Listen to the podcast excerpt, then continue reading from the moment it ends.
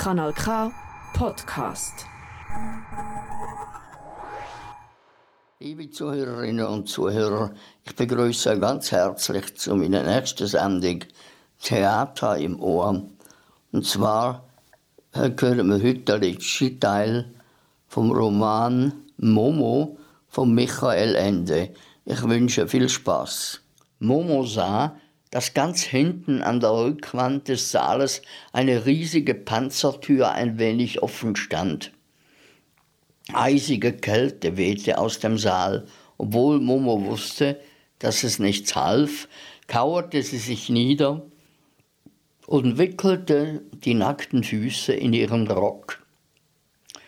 Wir müssen, hörte sie nun einen der grauen Herren sagen, der ganz oben am Konferenztisch vor der Panzertür saß. Wir müssen sparsam mit unseren Vorräten umgehen, denn wir wissen nicht, wie lange wir mit ihnen auskommen müssen. Wir müssen uns einschränken. Wir sind nur noch wenige, schrie ein anderer. Die Vorräte reichen auf Jahre hinaus. Je eher wir zu sparen beginnen, fuhr der Redner ungerührt fort, desto länger werden wir durchhalten. Und Sie wissen, meine Herren, was mich mit Sparen meine. Es genügt völlig, wenn einigen von uns diese Katastrophe überstehen. Wir müssen die Dinge sachlich betrachten. So wie wir hier sitzen, meine Herren, sind wir zu viele. Wir müssen unsere Zahl beträchtlich verringern. Das ist ein Gebot der Vernunft. Darf ich Sie bitten, meine Herren, nun abzuzählen? Die grauen Herren zählten ab. Danach zog der Vorsitzende eine Münze aus der Tasche und erklärte, wir werden losen. Zahl bedeutet, dass die Herren mit den geraden Zahlen bleiben. Kopf bedeutet die mit den ungeraden. Er warf die Münze in die Luft und fing sie auf. Zahl, rief er. Die Herren mit den geraden Zahlen bleiben. Die mit den ungeraden werden ersucht, sich unverzüglich aufzulösen. Ein tonloses Stöhnen lief durch die Reihe der Verlierer, aber keiner wehrte sich.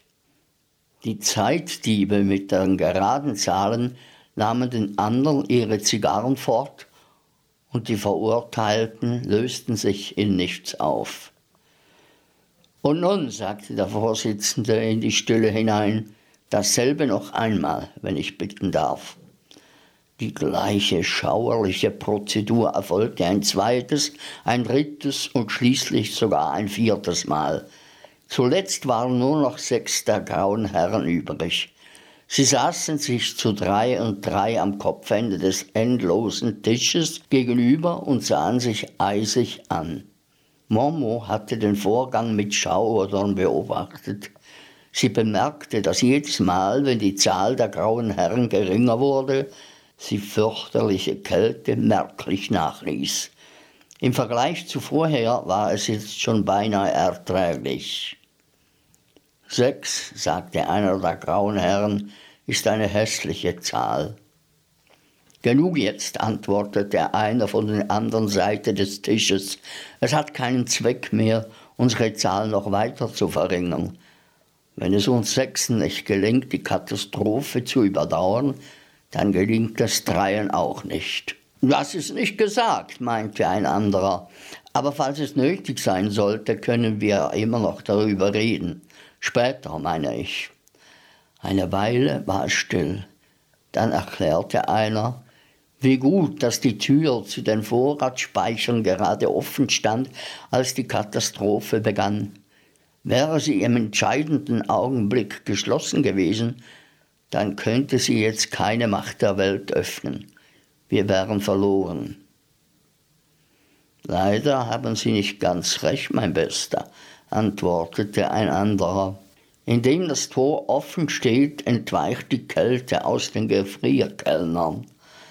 Nach und nach werden die Stundenblumen auftauen und sie alle wissen, dass wir sie dann nicht mehr daran hindern können, dorthin zurückzukehren, wo sie hergekommen sind.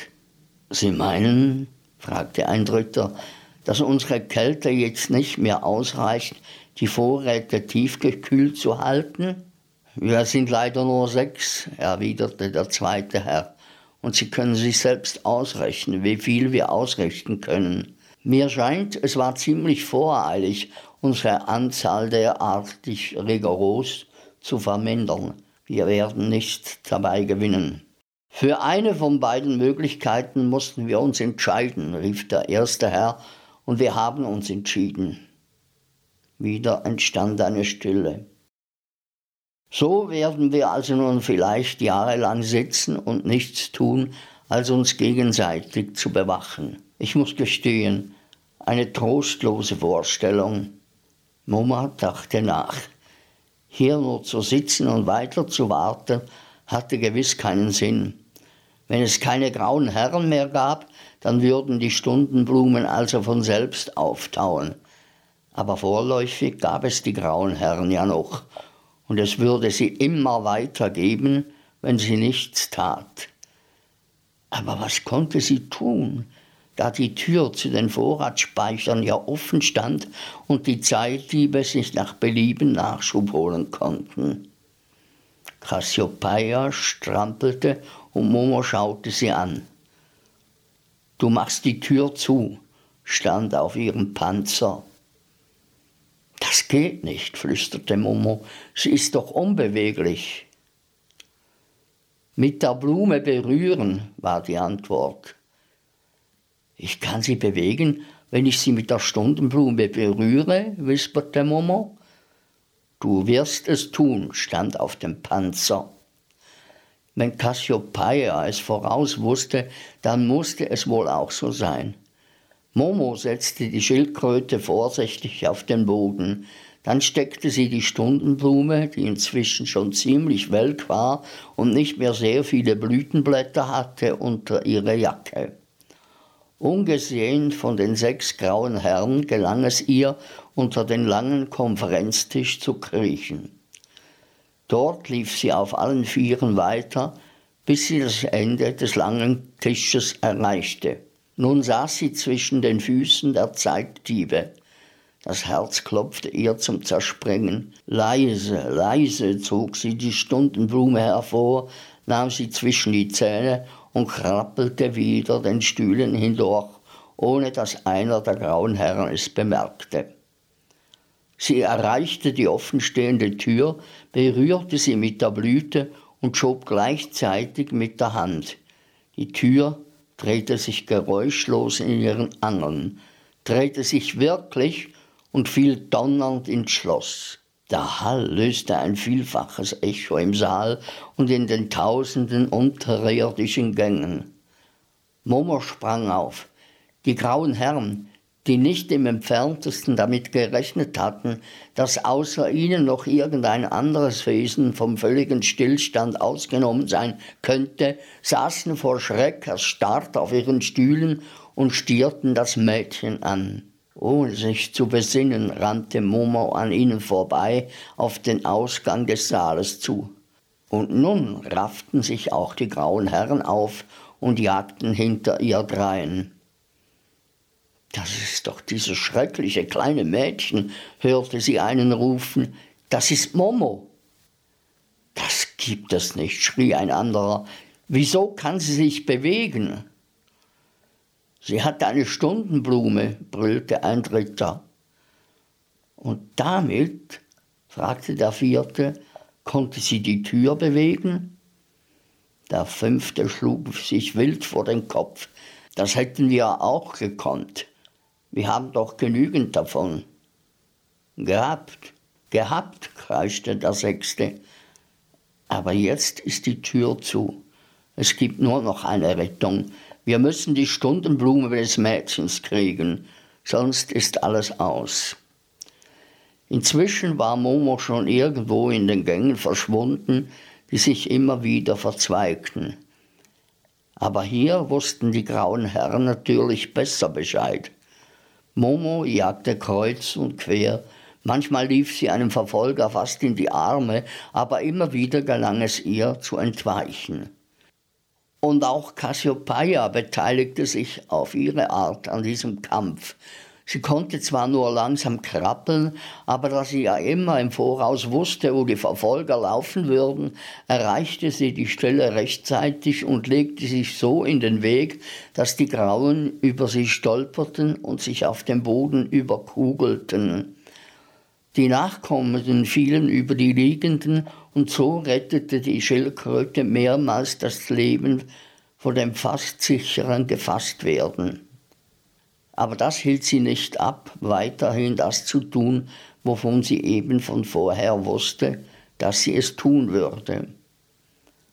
Bei dieser Verfolgung verloren einige der grauen Herren besinnungslos vor Gier nach den Stundenblume ihre Zigarren und lösten sich einer nach dem anderen in nichts auf. Schließlich waren nur noch zwei von ihnen übrig. Momo war in dem großen Saal mit dem langen Tisch zurückgeflohen.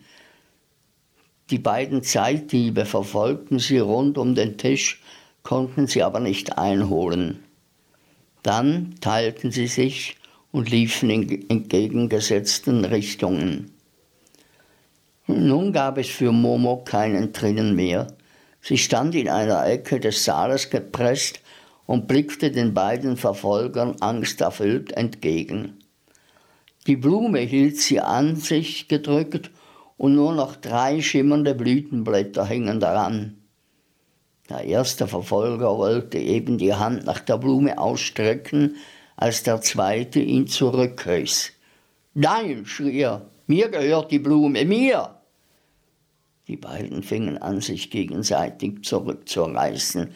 Dabei schlug der erste vom zweiten die Zigarre aus dem Mund und der drehte sich mit einem geisterhaften Wehlaut um, wurde durchsichtig und verschwand. Und nun kam der letzte der grauen Herren auf Momo zu. In seinem Mundwinkel qualmte noch ein winziger Stummel. Her mit der Blume, keuchte er. Dabei fiel ihm der winzige Stummel aus dem Mund und rollte fort. Der Graue warf sich auf den Boden und krapschte mit ausgestreckten Armen danach, konnte ihn aber nicht mehr erreichen. Er wandte Momo sein aschgraues Gesicht zu, richtete sich mühsam auf und hob zitternd seine Hand.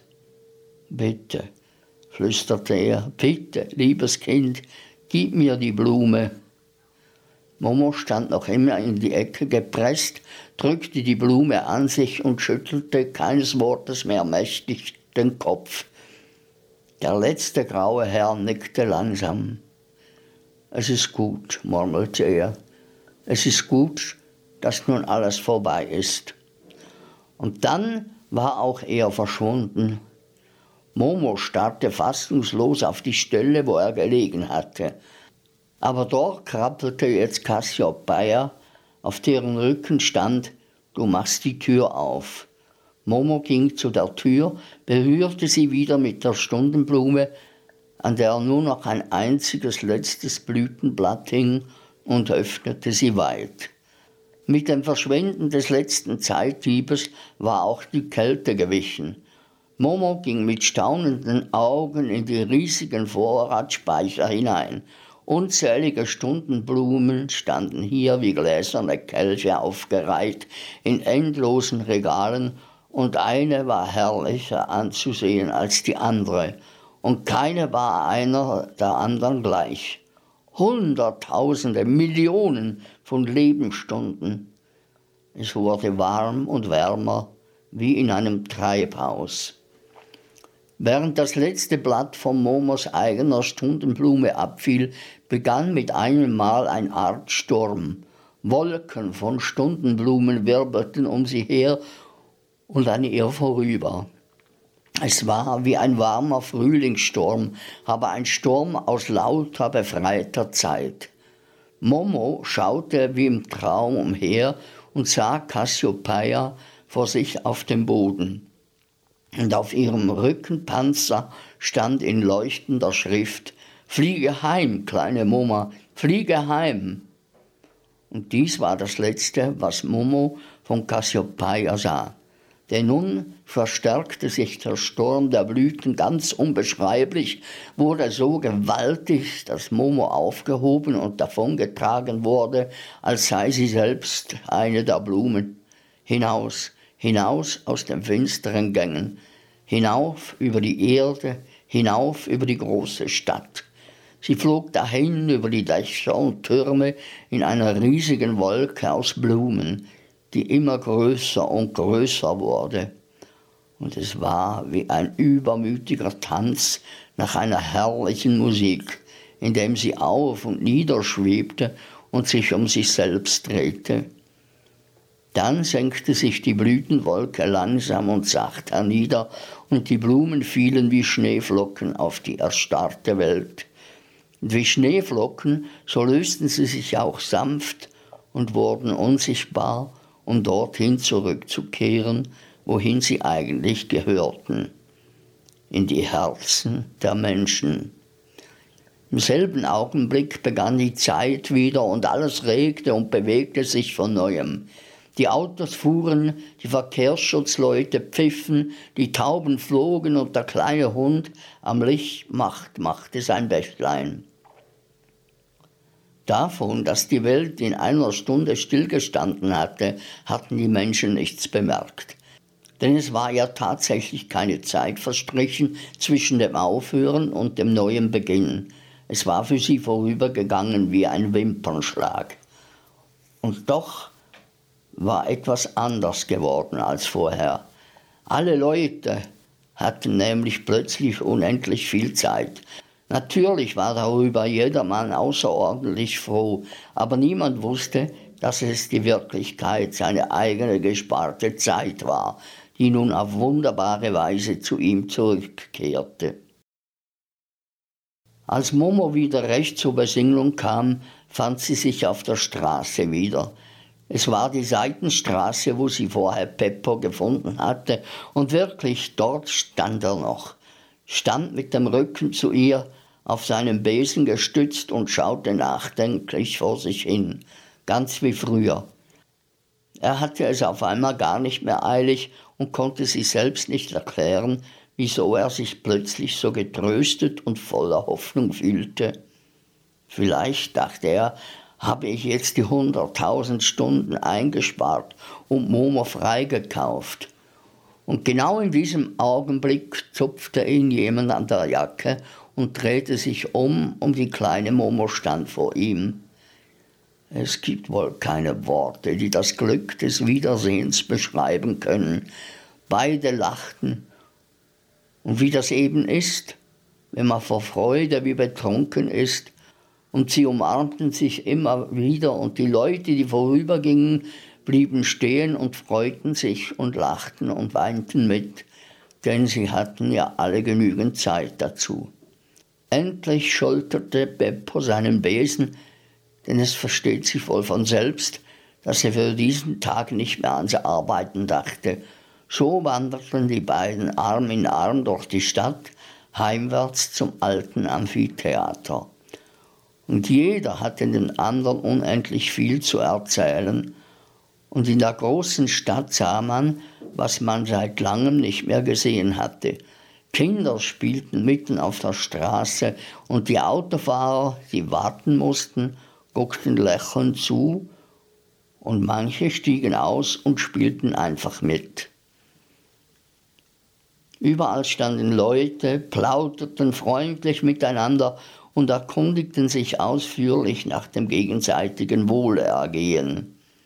Wer zur Arbeit ging, hatte Zeit, die Blumen in einem Fenster bewundern oder einen Vogel zu füttern, und die Ärzte hatten jetzt Zeit, sich jedem ihrer Patienten ausführlich zu widmen.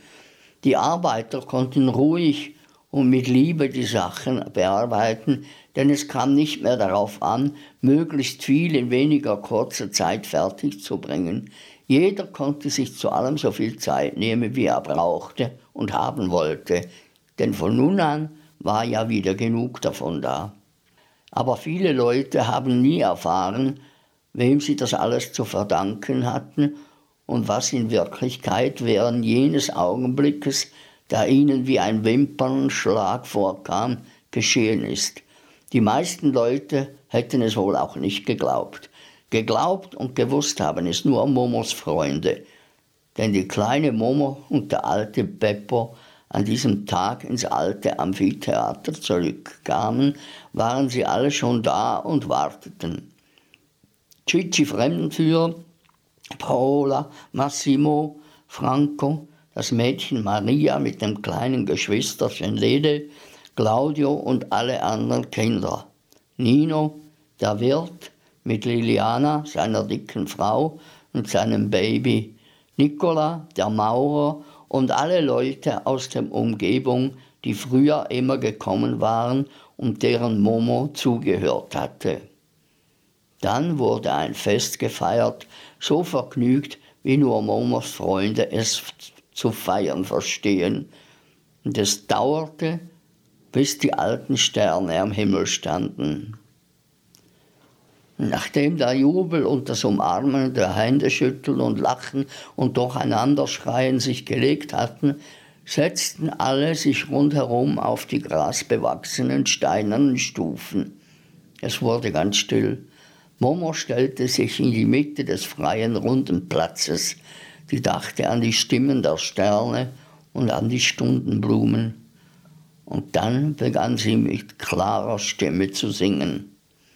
Im Nirgendhaus aber saß Meister Hora, den die zurückgekehrte Zeit aus seinem ersten und einzigen Schlaf erweckt hatte, auf seinem Stuhl an dem kleinen zierlichen Tischchen und schaute Momo und ihren Freuden lächelnd durch seine Allsachtbrille zu. Er war noch sehr blass und sah aus, als sei er eben von einer schweren Krankheit genesen, aber seine Augen strahlten da fühlte er, wie sie etwas am Fuß berührte. Er nahm seine Brille und beugte sich hinunter. Vor ihm saß die Schildkröte.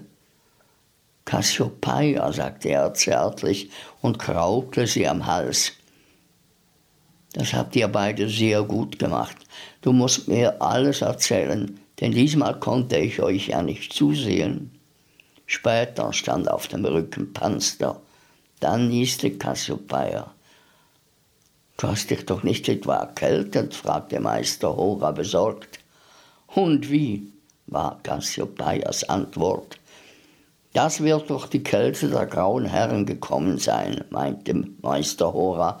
Ich kann mir denken, dass du sehr erschöpft bist und dich erst einmal gründlich ausruhen möchtest. Also ziehe dich ruhig zurück. Danke stand auf dem Panzer. Dann hängte Cassiopeia davon und suchte sich einen stillen, dunklen Winkel. Sie zog ihren Kopf und ihre vier Glieder ein und auf ihrem Rücken, für niemand mehr sichtbar als nur für den, der diese Geschichte gelesen hat, erschienen langsam die Buchstaben Ende. Das ist ein Kanal K Podcast Jederzeit zum Nachhören auf kanalk.ch oder auf deinem Podcast App.